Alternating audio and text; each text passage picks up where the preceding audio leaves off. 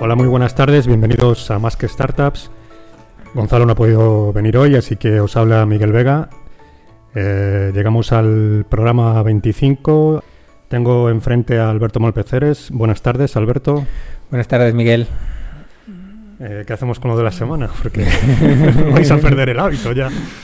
Estaba pensando, No. estaba pensando ahí Mm. sobre ello. Mm. Ah, ¿Queda, queda mucho para vacaciones? bueno, a mí sí, a mí sí. Eh, yo hasta agosto, hasta mediados de agosto no cojo nada, pero, pero bueno, bueno, la semana bien, no me voy a quejar, no me voy a quejar. Demasiado calor, pero, pero no, ni tan mal. Muy bien, muy bien. Bueno, pues eh, vamos al, al lío. Cuéntanos a quién, a quién tenemos como invitado esta tarde. Pues mira, ahí tenemos eh, como invitado a, bueno, no sé si seguramente que no le gusta, un fundador de empresas en serie, porque eh, ya lleva varios liderando, fundando varios proyectos. Este es el tercero que yo conozca, seguramente por ahí también habrá hecho alguna cosa cuando estaba en el instituto, alguna cosa así. Yo supe de él a través de un, producto de, una empresa de- del mundo del turismo, porque los acabó comprando Lonely Planet, que es uno de esos sitios a los que tengo mucho cariño y, algún día a lo mejor consigo trabajar allí. Eh, después se empeñó en, retar al grandísimo Wallapop y, y ahora está en un proyecto que está intentando cambiar todo lo que es el mundo de transporte de, de mercancías y de esos proyectos que nos gustan a nosotros que, que mezclan Internet con el mundo real. Y hoy tenemos con nosotros a Javier Escribano, que es uno de los fundadores de OnTrack. Buenas tardes, Javier. Buenas tardes. ¿Qué tal? ¿Cómo estás? Muy bien. Eh, si quieres, eh, lo primero de todo, nos, nos cuentas eh, de forma resumida qué es OnTrack. Sí. Eh, OnTrack es una startup que lo que pone es en contacto empresas que necesitan mover mercancía paletizada con transportistas que tienen camiones que pueden hacer esa mercancía. Muy bien. Eh, bueno, de forma resumida, resumida. ¿Cuánto tiempo, cuánto tiempo lleváis con, con este proyecto? Pues comenzamos en enero del año pasado a pensar sobre el, el sector de la logística, a ver en qué nicho nos metíamos. Lanzamos en abril del año pasado, 2016, con un MVP muy MVP eh, y empezamos a facturar. Y durante todo el año pasado lo que hicimos fue construir los diversos productos para poder dar eh, solución y automatizar los procesos con los clientes y con los conductores. Y bueno, pues ahora mismo ya somos más casi 50 personas en el equipo. Eh, y bueno, pues recientemente hemos cerrado una ronda de 10 millones de dólares con Atómico y Invest. Así que la verdad es que no nos podemos quejar de- del crecimiento que hemos tenido en este año y medio. Y como alguien que tenía los anteriores proyectos tan ligados a Internet, eh, que eran puro Internet, ¿cómo se mete alguien en el mundo de la logística? Es algo que realmente hicisteis un análisis de sectores y dijisteis, ¿este hay, hay mucho que hacer? ¿O cómo llegasteis ahí? Llegó Antonio, que es uno de los cofundadores de la empresa, eh, contactó con Íñigo Juantegui, que fundó previamente la Nevera Roja. Eh, y como Íñigo también había estado trabajando en el tema de la logística, la Nevera Roja, porque tienen un, eh, una flota de reparto con motos, Ujú. eh, vamos, antes, de hecho hacían lo que ahora hace Deliveroo, pero Ujú. para la Nevera Roja. Pues tenían experiencia en el sector de la logística, entonces vieron que había una oportunidad. Eh, y me contactaron a finales del 2015 y me contaron, cuando me dijeron la primera vez, eh, sí, estoy en una oportunidad en los camiones. Y digo. ¿camiones? Digo, como no era un sector que yo me tenía en la cabeza, ¿no? Como Ujú. que potencial para trabajar. Pero lo estuvimos analizando y, claro, un sector que en 30 años no ha cambiado nada y que es el 10% del PIB europeo, pues suena como una oportunidad para entrar y, y crecer muy rápido. Ujú. Y ha costado mucho entrar. Yo recuerdo hace, pues yo qué sería, pues hace 15 años más o menos, que tuve que ver un poco, ma- bueno, más con el sector de la logística, con temas de maquinaria, de obras, camiones para obras y grúas y demás y tal, y nosotros llegamos allí con nuestro superproyecto con PDAs y tal, y en el momento que se lo enseñamos a un trabajador, básicamente casi nos lo tira a la mano y dice, mira tío, yo tengo unos dedos que son como morcillas de, de Burgos y tengo que usar guantes, así que quítame esto y, y, y búscame otra cosa. ¿Cómo, cómo os, han, os han acogido? Pues ha sido curioso porque cuando estábamos pensando en lanzarlo en estas etapas de validación, eh, tanto los clientes como los conductores, o mejor dicho, personas cercanas en el sector de la logística nos decían que era imposible esto que estábamos proponiendo, que ningún cliente iba a pedir enviar mercancía paletizada a través de la web y que ningún transportista iba a aceptar cargas que nosotros le mandásemos eh, cada día. Y, no ha sido así, no ha sido así y, quizás es un tema de timing. ¿No? Ahora mismo todos los transportistas tienen móviles de última generación, eh, incluso pueden tener posiblemente mejores móviles que los que tenemos nosotros aquí, porque dedican mucho tiempo a estar esperando. Por tanto, se compran buenos móviles para ver series o navegar por Internet. Eh, y en el sector de la logística, en las empresas, pues lo mismo, están acostumbradas ya a, diversas plataformas online. Entonces, el, posiblemente haya sido suerte y el timing. ¿Y cuál, es vuestro bueno, vuestro cliente tipo y vuestro cliente ideal en este sentido? Eh, sobre todo un poco en la parte de las empresas. ¿Estas empresas mm. qué es lo que más envían y, en qué circunstancias? Tenemos dos tipos de, empresas. Una son las empresas que producen eh, pues material, libros, comida, bebidas. Eh, entonces, lo que necesitan es enviar sus mercancías desde sus fábricas a otros almacenes que son sus clientes cualquier supermercado que, con el que vais a comprar, pues tiene unos almacenes centrales y nosotros entregamos en los almacenes, por ejemplo. Em, y luego, por otro lado, hay operadores logísticos que son grandes empresas gigantescas, mundiales, que envían mercancía desde China a España o desde Frankfurt a, Barcelona, a Madrid. entonces, nosotros hacemos la última milla. Entonces, a ambas empresas tanto las que producen como las que son operadores logísticos y envían mercancía internacional, lo que les hacemos es facilitarles el envío de mercancía en eh, Madrid y alrededores o mm, Barcelona o alrededores. Y me imagino que la recurrencia estará por las nubes. La recurrencia es muy buena, sí. es muy buena y subiendo. Es eh, lo bueno también de este sector es que no, en la mayoría de casos no tienes que ganarte un contrato de decir, oye, o me usas a mí o me usas al, antiguo, sino que nos van probando. Nos piden un pedido, luego nos piden otros tres, entonces va viendo que somos de fiar, que hacemos las cosas mucho mejor que, la, que el status quo. Eh, y por tanto nos incrementan los pedidos y ya la retención, pues toda la retención de los clientes, todos los cortes van hacia arriba. Y ya que has dicho antes que después de validar el producto empezasteis a, generar o a crear los, los distintos productos, a la empresa le ofrecéis todo lo que es el tracking del paquete, de, bueno, del envío o lo que sea, y tenéis también un software para el camión para hacer eso, o cómo lo hacéis. Eso es. Eh, los conductores eh, tienen una aplicación en el que tienen los datos de cuál es la mercancía que tienen que recoger y dónde la tienen que entregar, y ellos actualizan el estado de, pues, del pedido. Eh, si está yendo a recogida, si ya ha cargado, si está yendo de destino, si ya, ya ha descargado y los papeles que necesita para, para confirmar que el pedido ya está hecho. Y toda esa información la puede ver el cliente en la web. Así que el cliente entra en la web y ve en todo momento el estado en tiempo real del pedido. Algo que es ciencia ficción para el sector. Sí, sí. Para nosotros no es, pero para el sector me, lo puedo imaginar. Yo tenía un... Bueno, tenía. Tengo un primo del gremio y vamos, eh, que tenía tres camioncillos y, me lo puedo imaginar.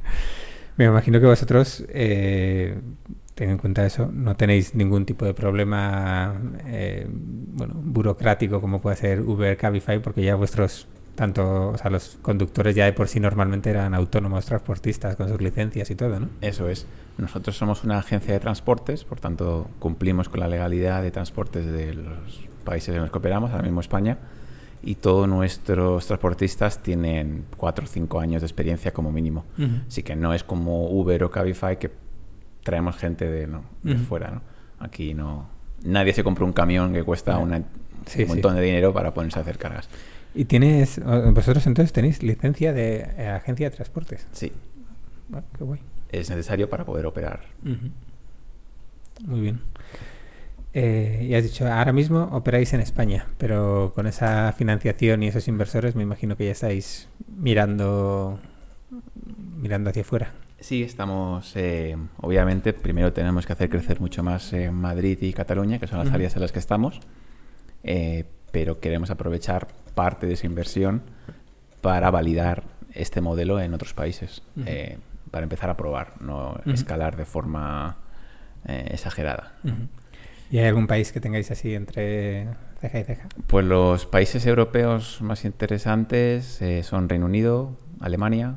Francia, son los tres más grandes. Entonces estamos viendo cuáles son los más interesantes en función de, eh, bueno, pues de los puertos que hay, del nivel de mercancía, el nivel de mercancía regional, que es el que nosotros operamos, eh, de los problemas de demanda y de supply que hay.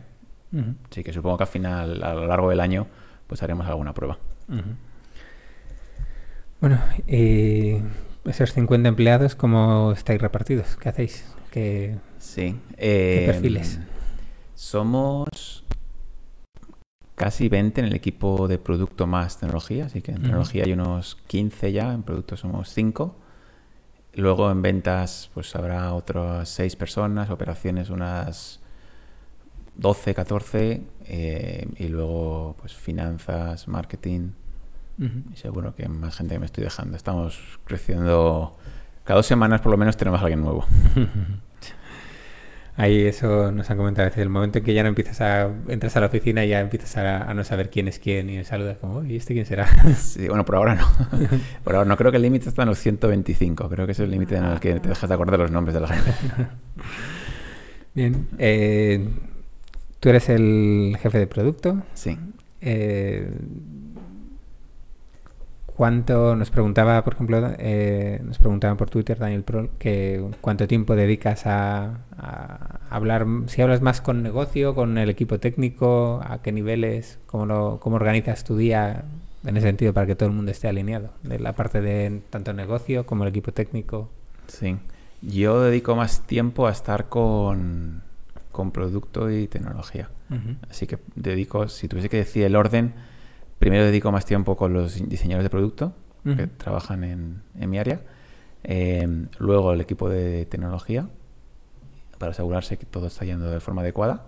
Eh, y luego mm, los stakeholders, vamos, operaciones, ventas. ¿Y cómo hacéis eh, a la hora de no sé, pensar nuevas funcionalidades o incluso algunas cosas? Eh, ¿Es algo que vosotros trabajando todo el rato sobre ello? ¿O realmente eh, esa gente de operaciones está ap- apuntando las cosas que le van sugiriendo y cómo trabajáis con ellas? ¿Cómo es un ciclo desde que algo, bueno, vamos a pensar en, cambiar algo, quién lo sugiere y cómo a partir de ahí cómo lo hacéis? Sí. Em, nosotros tenemos una filosofía en la empresa eh, que pusimos desde el principio y es que a nosotros nos gustan los problemas, no las soluciones, ni las ideas. Eh, eso significa que cualquier persona de operaciones y ventas o tecnología de producto pues puede tener una idea. Oye, pues podríamos añadir esto en la aplicación o podríamos dejar que el zipper hiciese no sé qué. El zipper, por cierto, es la- el cliente, la empresa. Em, pero no, no nos gusta eso, porque lo que nosotros necesitamos es validar todo lo que hacemos y asegurarnos que cumple un, un uso para, para los clientes. Entonces, lo que queremos es coger el problema y dentro de un problema hay muchas soluciones. Eh, y una vez, bueno, pues lo que hacemos, una vez hemos priorizado los problemas, ¿no? que lo hacemos ya a nivel de, de management, eh, nosotros tenemos un, un proceso de producto que son ocho pasos. Eh, que de forma resumida eh, es empezar por research, por entender el problema. Eh, para ello entrevistamos a gente interna del equipo de operaciones, de ventas o vamos a visitar a clientes para entender, pues por ejemplo, cómo enviar palés con temperatura. Pues nos fuimos a ver a un cliente que envía palés con frío para ver cómo se diferencia respecto a algo normal, ¿no? porque a lo mejor hay otros problemas. Eh, luego vamos a una fase de diverge, que es de proponer diversas soluciones. Muchas veces solo nos quedamos con la solución obvia. En cambio, hay otras soluciones, posiblemente muchas, que tardamos mucho menos en hacer. Eh, luego decidimos cómo podemos fasear el proyecto para ver añadir el, el- el valor lo antes posible. Eh, y luego ya diseñamos la solución, hacemos las pruebas de usuario. Todos los proyectos que hacemos pasan por pruebas de usuario. Esto es. eh, puede parecer todo este proceso hasta ahora que tarda mucho tiempo y que es muy lento, que no vamos directamente a programar, pero nos ahorra muchísimo trabajo. Muchísimo trabajo.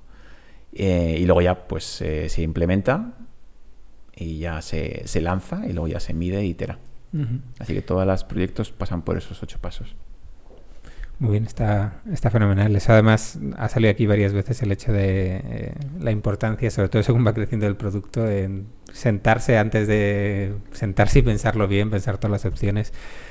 ¿Cómo se consigue que alguien de, sobre todo alguien propio de la empresa, ¿no? que a veces, eh, con, quizás a veces con los clientes es más fácil, pero cómo se consigue que alguien de la empresa solo te dé problemas y no soluciones? Porque me imagino que lo normal, sobre todo al principio mientras les educas, es, pero es que aquí habría que poner un botón que haga no sé qué. ¿Cómo Sí. se consigue eso? Em, nosotros como lo hemos hecho es cuando nos cuentan directamente una solución, le decimos, a ver, vamos a pensar el problema, ¿no? Y hacemos un razonamiento con ellos. Vale, este es el problema. Em, intentamos ver qué otras soluciones hay, ¿no? Entonces, pues esa persona se da cuenta de que la solución que ha propuesto es una de ellas, pero que hay a lo mejor dos más que se tardan menos tiempo y que solucionan mejor el asunto. Eh, entonces, yo creo que es un poco ese, ese- ese tipo de ejercicios, de darse cuenta de que si hacemos algo tiene una razón. ¿no? El hecho de investigar un problema ayuda a entender mejor el problema y a que la solución ejecutada al final sea mejor. Eh, así que es un, es un tema de educación, no es un tema de... Obviamente, pues luego hay que decir, no, no, mira, no voy a hacer esto, eh, lo ponemos a la cola de, de problemas y... Pero bueno, yo intento, intento, sobre todo con toda la gente nueva que viene con vicios, eh, hacer ese tipo de diálogo, ¿no? No sé si socrático, qué tipo Sí. es diálogo, pero que, que entren en la metodología porque están convencidos, no porque lo hemos pensado así. ¿Y lo consigues? Sí, la verdad es que sí, estamos. eh, yo estoy contento. Ya todo el mundo, incluso a lo mejor ya me dice, me da solución y dice, espera, espera, que te cuento el problema. Digo, muy bien. Me, me creo, me creo. Una vez que ves eh, los resultados, me, me lo creo. ¿Y qué no te hubieses imaginado que fuese así? Cuando uno de estos problemas que empezaste a buscar la solución y dijiste, ostras, algo así súper peculiar o algo que... Yo creo que uno. Hemos tenido muchos momentos clave eh, que las soluciones han venido de todos lados, no, no, no mías, eh, normalmente, sino del equipo de producto, de tecnología. Ujú. Yo creo que uno de los momentos más, más brillantes que nos ahorró mucho trabajo es en marzo del año pasado, cuando no teníamos nada todavía. Íñigo nos dijo, el 1 de abril quiero facturar. Y nosotros, bueno, no tenemos nada, sabemos el nicho al menos, pero bueno, vamos a aceptar pedidos por email y por teléfono, que eso sabemos que se puede hacer, ya vemos luego el- la web cómo lo hacemos. Y luego para los transportistas eh, no queremos llamar, porque entonces no, valida- no conseguiríamos un camión en tres minutos, que era lo que queríamos. Queríamos poder poner un camión en la puerta del almacén en una hora. Eh, entonces dijimos, bueno, pues hacemos, hacemos una aplicación nativa. Pero entonces tenemos que hacer dos, porque no sabemos cuál es la distribución de iPhone y. Android. O cross-plataforma, o hacemos una web móvil.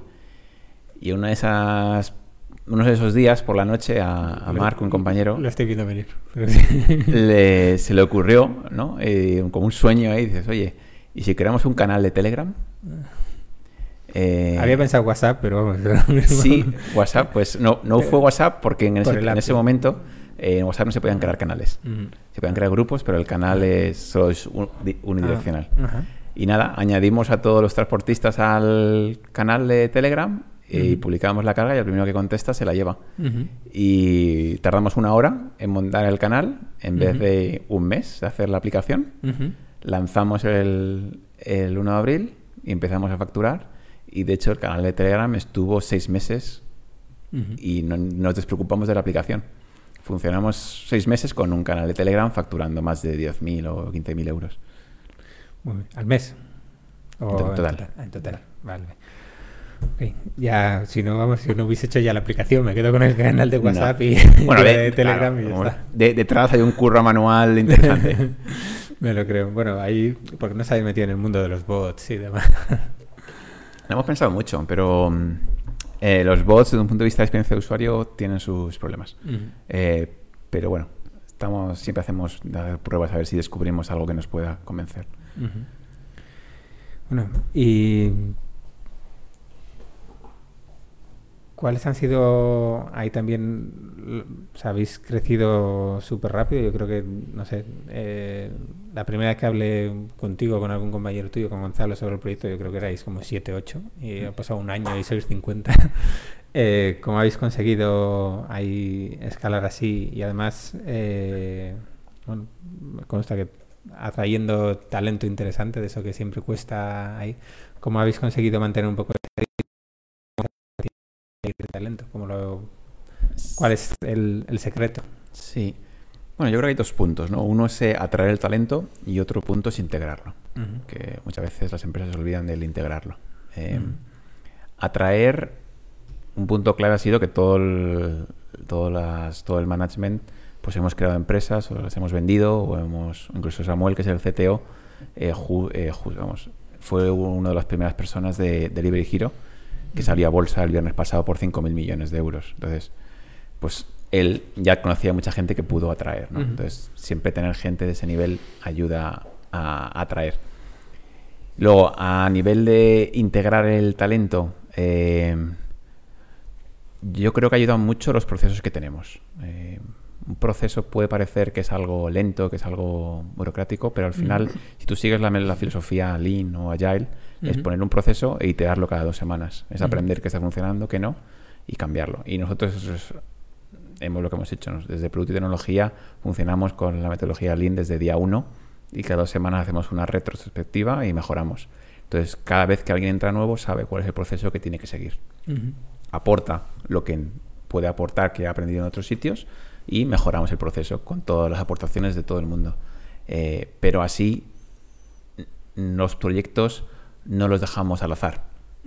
Eh, sabemos por qué algo es necesario para que salga bien y, lo hacemos. Y si no, pues lo quitamos y ya no nos preocupa. ¿Y estas 20 personas del equipo técnico de producto y demás? O sea, ¿cómo estáis organizados? O sea, ¿Totalmente plano o tenéis algún tipo de organización? ¿Cómo, cómo lo hacéis? Ahora mismo, em, en, producto solo estoy yo eh, de, pseudo PM, así no, no tenemos PMs, aunque estamos contratando a, dos, a ver si encontramos pronto. Eh, y luego tenemos tres diseñadores de producto eh, y una persona de QA. Y a nivel de tecnología hay pues unas 15 personas ah, y aparte del CTO, ah, el resto son todos ingenieros senior. algunos de ellos cumplen ahora una función de tech lead para poder manejar un poco, pero siguen programando. Así que todo el mundo programa en tecnología. A nivel de equipos no los tenemos separados. Em, aunque seamos 15 más diseñadores, no los tenemos separados porque creemos que si los separamos por un producto, ¿eh? por, ejemplo, por ejemplo, digamos, bueno, pues cinco ingenieros y un diseñador se preocupa de la aplicación móvil y otros siete más otro diseñador se preocupa de la herramienta para clientes y otros tantos para la herramienta interna. Lo que pasa es que acabas haciendo features que no, es, no son las prioritarias para la empresa. Porque optimizas para el producto, pero no para la empresa. Entonces, nuestra filosofía es, vamos a intentar em, que todas las prioridades sean prioridades de la empresa, no prioridades de que un product owner no diga, oye, yo quiero que mi aplicación sea la mejor. Ya. A lo mejor durante dos meses no queremos mejorar la aplicación. Porque nos interesa más centrarnos en los clientes. Suena muy bien. Eh, es más difícil de llevar ¿eh? y de organizar. Me, imagino, me imagino. También me imagino que. Me imagino que además también hay un punto en el que la parte, por decirlo de alguna forma, de negocio, pues que haya cosas que a lo mejor le cueste, ¿no? Que hay otros sectores, otros eh, roles en la empresa que están más eh, acostumbrados a especializarse, ¿no? Y que aquí que haya algo mucho más así, pues que, les puede costar en algún momento. Mm. Obviamente, pues mm, según crezcamos, pues habrá un mm. límite, ¿no? Eh, y en ese momento pues cambiaremos y, veremos qué es lo mejor. Claramente, claramente. ¿Y estáis todos en Madrid? Estamos todos en Madrid, sí. ¿Y eh, hay gente que la habéis traído de fuera? Sí, eh, tenemos gente de 11 nacionalidades, creo. Tenemos un venezolano, una colombiana, una, una manager es de, de Tailandia, de Rica. Tenemos un inglés, un australiano, un rumano, ahora hemos fichado un ruso, a un moldavo. Eh, y de Alemania hemos traído a tres personas españoles, que nos hemos traído de vuelta. Y estamos hablando con mucha gente de Londres también para traer de vuelta. Qué fiestón en Eurovisión ahí. Votamos y todo. Y cumplís o sea, tenéis todos los países casi. Si tú quieres tener una, ser un líder en Europa no te puedes cerrar las puertas, ¿no? Además, eh, si quieres, es, es muy positivo y es, creo que es mm. obligatorio que si quieres ser líder en Europa tienes que tener diversas culturas que rápidamente descubras las diferencias entre países para aplicar lo más rápido posible, ¿no? No que te vayas a Francia y al cabo de seis meses descubras que... El... Que hablan francés. Sí, que hablan francés, ¿no? Pues, pues, No, ¿qué te iba a decir? Pero eso eh, es gente que ya vi, bueno, has dicho eh, españoles de, de Berlín y tal, pero yo qué sé, la tailandesa, el australiano y demás, ¿vivían ya aquí o es gente que habéis traído, es profesor? han venido. Eh, tailandesa eh, trabajaba en, en una gran consultora en Londres y vino. Eh, el venezolano Carlos trabajaba en Linio, que es un- el competidor de Amazon en, en Latinoamérica. Eh, algunos otros sí que trabajaban aquí. El, inglés sí que trabajaba allí en otra consultora grande. ¿Y cost- costó mucho convencerles para que viniesen a Madrid? También hay cuando hay esa pelea entre Madrid y Barcelona, que es más atractivo, tal y cual. Bueno, a ver, eh, obviamente cuando te cambias de ciudad, pues claro, la gente se lo plantea, ¿no? Em, pero el proyecto es muy interesante y el equipo, creo que, que hemos montado un muy buen equipo. Eh, entonces, ahora mismo, por ejemplo, que estamos contratando a más gente, la gente le preocupa el proyecto más que Madrid y Barcelona. Eh, si estás en la discusión de, oye, me gusta más la playa, eh, bueno, pero es que, a ver, o te metes en un track para cambiar la industria logística, esa, es la discusión, de quieres, quieres cambiar la industria logística, quieres cambiar el 10% del PIB o no, no si quieres ir a Madrid o Barcelona. Ya. Si quieres ir a Barcelona, pues tendrás tu dinero de sobra para irte de- a la, a la playa el viernes y estar el fin de semana allí. Sí, no, la verdad es algo que, que no suele salir. Eh, has dicho antes que habéis hecho una última ronda de 10 millones. Hmm. Eh, antes habéis hecho otras cosas. No sé, eh, ¿qué se hace cuando de repente miras la cuenta y tienes 10 millones? O sea, Eh, ¿cómo se empieza a gastar eso? pues Como diría Javi- la madre de Javi Santana, ¿cuánto te toca a ti? eh, yo no la he visto, así que no, la primera pregunta no te la puedo responder. Eh, es, es un reto, eh, es un reto. La verdad es que hemos levantado dos en octubre, ¿no? si no me equivoco, con Point Nine y Maipata. Eh, y realmente fueron los otros inversores los que vinieron a nosotros. Entonces, cuando hay ese interés y vemos que estamos eh, creciendo bien y que podemos ser el, líder de la industria y que podemos tener como socios a los fondos líder de Europa, eh, pues dices, oye, pues adelante. Eh, otra cosa es, claro, ahora cómo se invierte ese dinero, ¿no? Lo que vamos a invertir es en talento principal. Si nuestro principal problema es atraer talento a- para poder crecer, ¿no? Si estamos pensando en, oye, pues queremos irnos a Inglaterra, a Alemania y a Francia, necesitamos tener talento que ya ya lo ha hecho. Que ya lo hayan hecho en empresas pues lo- logísticas o en startups del, eh, del sector eh, tecnológico. Eh, eso es, ese va, hacia ahí va a ir la mayoría de dinero. Y no da un poco, un poco vértigo de decir eso, porque también quizás tener la presión eso de decir, oye, es que yo te doy dinero para que lo inviertas en crecer y, y decir, oye, con lo bien que lo hemos estado haciendo con nuestro proceso, que de repente ahora me aceleren y me saquen un poquito de mi carril, no da un poquito de, de vértigo. Bueno, siempre tienes que ir un poco más rápido de lo que uno está cómodo, ¿no? Si estás cómodo significa que no, no te estás apretando demasiado. Em, no, no nos da vértigo, nos da vértigo por una... Y además es muy diferente a mis, mis anteriores empresas, ¿no? Eh, aquí sí que hay ingresos de verdad irrelevantes eh, todos los, todas las semanas, todos los días. Entonces, cuando ves que los ingresos están creciendo, que tus KPIs no son vanity metrics, sino que son euros puros, pues te quedas con la tranquilidad o cuando hablas con clientes, ¿no? Cuando nosotros tra- podemos trabajar con la mayoría de los top 10 grupos logísticos del mundo. Eso te da una seguridad de decir, oye, el producto tiene sentido, la solución tiene sentido, eh, necesitamos hacer más para conquistar más porcentaje del mercado. Eh, Y hay mucha competencia aquí, primero a nivel nacional y luego a nivel, por ejemplo, europeo. O sea, ¿hay Sí. algún líder lo que sé, en distintos países, Alemania, tal, en cada país? ¿O hay algo...? Bueno, primero nuestra competencia tradicional son los, las cooperativas de Claramente, transportistas o transportistas autónomos, eh, pero que no son realmente nuestra competencia porque uno de los valores que nosotros aportamos es la disponibilidad. Que Da igual la hora, el día y en qué momento y qué carga necesitas enviar, que nosotros te encontraremos un camión. Y eso pues un autónomo no lo puede, no lo puede ofrecer. Entonces, dentro de las plataformas que son parecidas a nosotros, en España no hay no hay nadie. Sí, hay, creo que hay, hay unos en Cataluña y alguno en Córdoba. Está empezando, pero vamos, es que nosotros vamos muy rápido. Eh, obviamente, pues pueden crecer, ¿no? Y, y podemos competir. Em, y a nivel europeo, en Francia había un, un competidor que haya empezado antes que nosotros, aunque descubrimos después, pero que ya lo hemos superado. En Alemania lo mismo. Así que ahora mismo somos los líderes en Europa en número de, envíos hechos. Y se me ha pasado antes, ¿qué cuesta más conseguir? Eh, ¿La empresa o, el, o transportistas? ¿Qué es el, ¿Cuál es un poco ahora lo que más os frena para crecer más rápido todavía? ¿Las empresas o los transportistas? Mm, la empresa.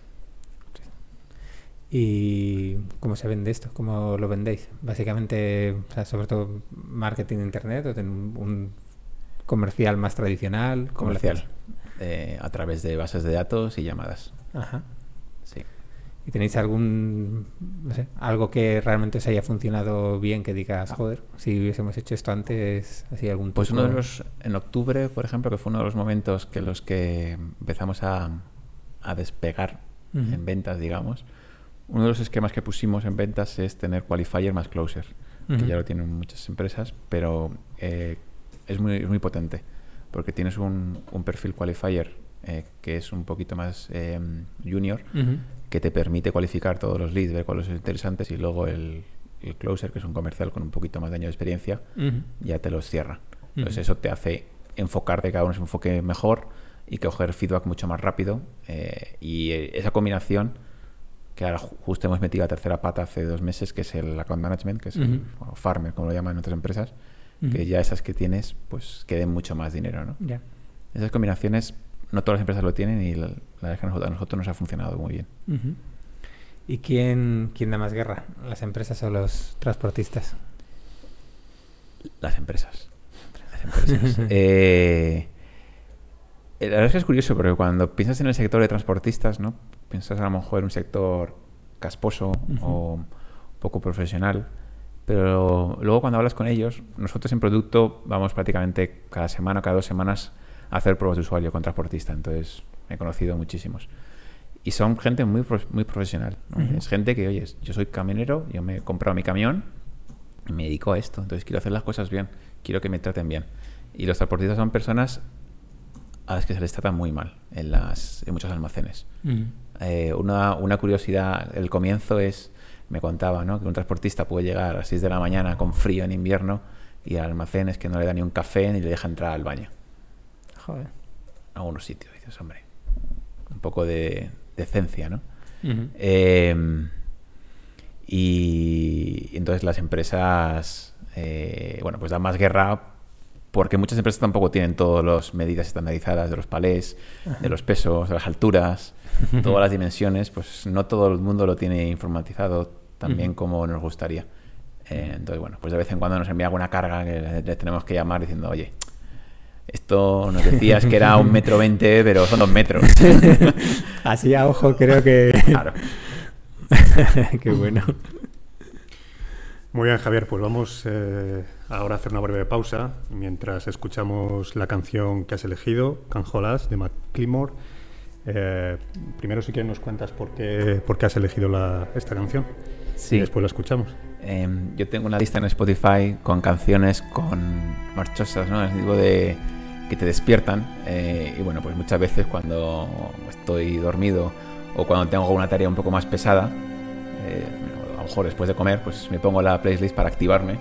Y bueno, pues esta es una de ellas de que sí que me funciona para enseguida te empiezas a, a mover, ¿no? y te activas.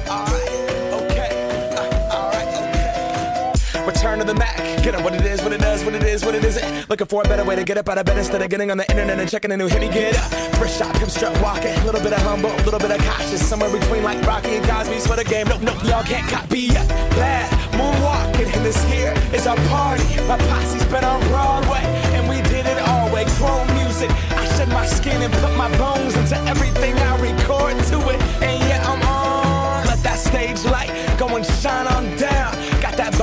Bob suit game and Plinko in my style. Money, stay on my craft and stick around for those pounds. But I do that to pass the torch and put on for my town. Trust me, on my I N D E P E N D E N T shit hustling. Chasing dreams since I was 14 with the four track busting. Halfway across that city with the back, back, back, back, back. Labels out here, now they can't tell me We give that to the people, spread it across the country. Labels out here, now they can't tell me nothing. We give it to the people, spread it across the country. Can we go back? This is the moment.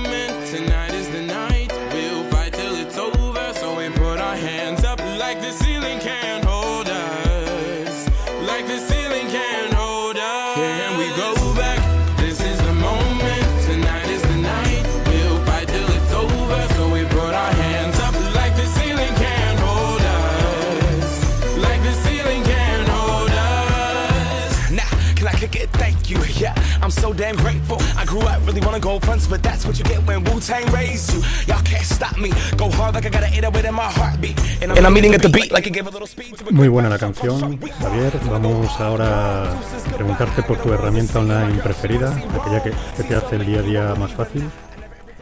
Sin duda es Slack, eh, que es un- una aplicación que bueno, supongo que muchos conoceréis, que es de mensajería dentro de la empresa.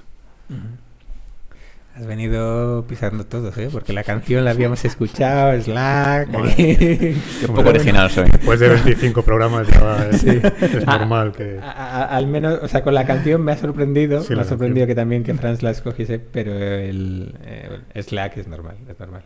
Cuéntanos, ¿por qué? Porque, mm, bueno, me permite esté donde esté, pues contestar a cualquier duda que haya, ¿no? O, Mm. eh, el hecho, y no nada, peor, el tema de tener cadenas de email no me gusta nada, creo que es muy poco eficiente. Eh. Entonces, el hecho de tener canales en Slack para poder tratar temas específicos y luego está tratado se cierra, creo que es mucho más, más claro. Lo que no quita que Slack también tiene su punto peligroso, que en la empresa lo intentamos reducir, y es que se hagan discusiones por Slack. ¿no? Oye, se deben usar Slack para transmitir información, es decir, oye, esto ya lo tengo listo, revisarlo cuando podáis, pero no para hacer discusiones, porque las discusiones escritas suelen no entenderse Sí. y luego suele haber malentendidos que, que causan conflicto. Entonces, mucho mejor si hay que hablar algo, se junta en un momento cinco minutos y se resuelve.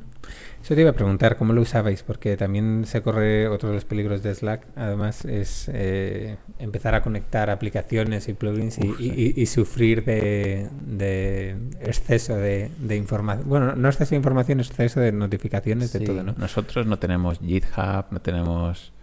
eh, las únicas interacciones que tenemos con Slack son propias, que es uno, cada vez que nos entra un lead se publica en Slack eh, y cada vez que un cliente hace una cotización se publica en Slack para que los comerciales, si lo creen adecuado, le llamen para intentar cerrar la venta.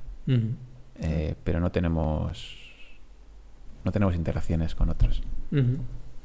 Sí, nosotros tenemos alguna de sobre todo soporte y bueno, notificaciones de errores, tam- tampoco mucho más. Te iba a preguntar entonces sobre eso. Me parece muy interesante el hecho de abrir un canal para un tema cuando eso se cierra y demás. Bien, esa no la usamos, pero, pero me parece muy buena porque así no mezclas tantas, Claro. tantas discusiones. Nosotros, cada proyecto es, una, es un canal de Slack. Entonces se, me- se mete ahí a las personas que están involucradas, se suele poner ahí, oye, pues quedamos el jueves a las 12, ya se crea el calendario, o se pone ahí información, los diseños, se discute para que lo vayan pensando. Eh, y luego ya cuando el proyecto está hecho, se cierra el canal. Muy interesante. La verdad es que, mira, me ha parecido un, un tip bastante bueno. Ahí, Me alegro. y que nosotros somos un equipo pequeñito, ¿no? Pero, pero está bien, está muy bien. Vale, Javier, pues la última de nuestras secciones habituales es la pregunta del invitado anterior. Vas a escuchar ahora la pregunta que nos dejaba la semana pasada Luis París de Parclick y a continuación, por favor, te vamos a pedir que la, que la respondas. Pregunta que había hecho mm, viene de un, de un TED Talk que vi de Regina Dugan, que básicamente lo que te cuestionaba era qué te atreverías a hacer si tuvieses, si tuvieses la certeza de que no vas a fracasar. Es una buena pregunta. Eh, la, la- la voy a responder ahora, pero lo primero que me, que me viene a la cabeza es, a mí me gusta resolver retos. Entonces, hacer algo que sé que va a funcionar, como que dices, bueno, pues yo no lo hago. Entonces, es lo primero, ¿no? Yo funciono en base a retos. Eh, pero, ¿qué haría? Eh, a mí un sector que me gusta mucho es la educación. Eh, y posiblemente en el futuro haga algo. Porque creo que la educación es la base de todo eh, y creo que falta algo para ayudar a los profesores a ser mejores profesores. Eh, y todavía no sé lo que es. Quitar los niños. ser mejores profesores. es broma, es broma. Entonces, eh, sí, sería el sector de educación para hacer algo, para ayudar a los profesores. Ujú. Mm. No, la verdad es que sí que, o sea, vamos. Yo es, tengo un hijo de, de 8 años y es algo que le, doy muchas vueltas también, ¿no? Que o sea, hay muchas veces que no sabes lo que es, pero sabes que así no es, ¿no? Mm, Y eso está muy bien. Sí. Vale, pues ahora te vamos a pedir a ti que dejes una pregunta para el siguiente invitado, que no sabemos quién es, y también que, que respondas a esa pregunta que dejes. Sí. Pues la pregunta que le dejo es, ¿qué ha sido lo último que has aprendido de un cliente que va a cambiar tu empresa? Y en tu caso, ¿cuál es lo que has aprendido? Lo último que has aprendido.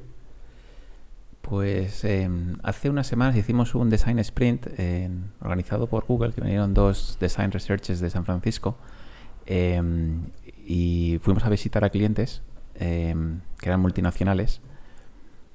Y lo que descubrimos es que a pesar de que son multinacionales, los tú piensas que el departamento logístico es uno, no es así. Eh, cada tienen, pues no sé, 6, 10, 20 departamentos distintos en toda España Ujú. eh, y que no hablan entre ellos. Las empresas tradicionales pues, no tienen canales de comunicación, de traspasar información entre unos departamentos y otros. Eh, y eso yo creo que es algo muy importante para todas las empresas B2B, Ujú. que tú puedes pensar que por trabajar con una empresa ya has cubierto todo y a lo mejor estás tocando solo el 10% de lo que esa empresa te puede ofrecer. Ujú. Y tienes que buscar maneras de contactar con los otros departamentos. Ujú. Eh, y eso es algo que bueno, pues hemos descubierto recientemente que podemos hacer mucho más énfasis para eh, conseguir más porcentaje de mercado de esas Ujú. empresas. Es que es algo que vamos a aprovechar. No sabemos todavía cómo, Ujú. pero vamos a aprovechar.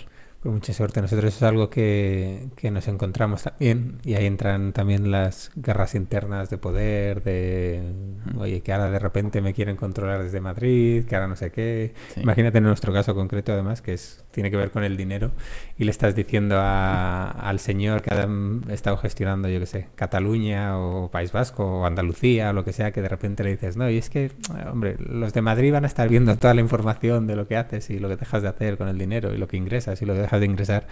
La verdad es que con eso eh, siempre los clientes con los que tratamos y eso siempre es que vamos a pisar muchos callos y así que pero bueno, la verdad es que muy buena pregunta y muy bueno, muy buen aprendizaje. Si sirve de algo, nosotros podemos corroborar eso en, en el sector financiero de, en el departamento financiero de las empresas. Qué bueno. Sí, es además muy curioso porque nos pasa incluso en, en el mismo sector, que sé, en el mundo editorial o lo que sea, que te encuentras con un grupo que funciona de forma centralizada y de repente te encuentras otro que funciona de forma tan, tan segregada, ¿no? Y nos ha pasado en varios sectores que encuentras y dices, joder, ¿por qué no trabajarán todos de esa forma?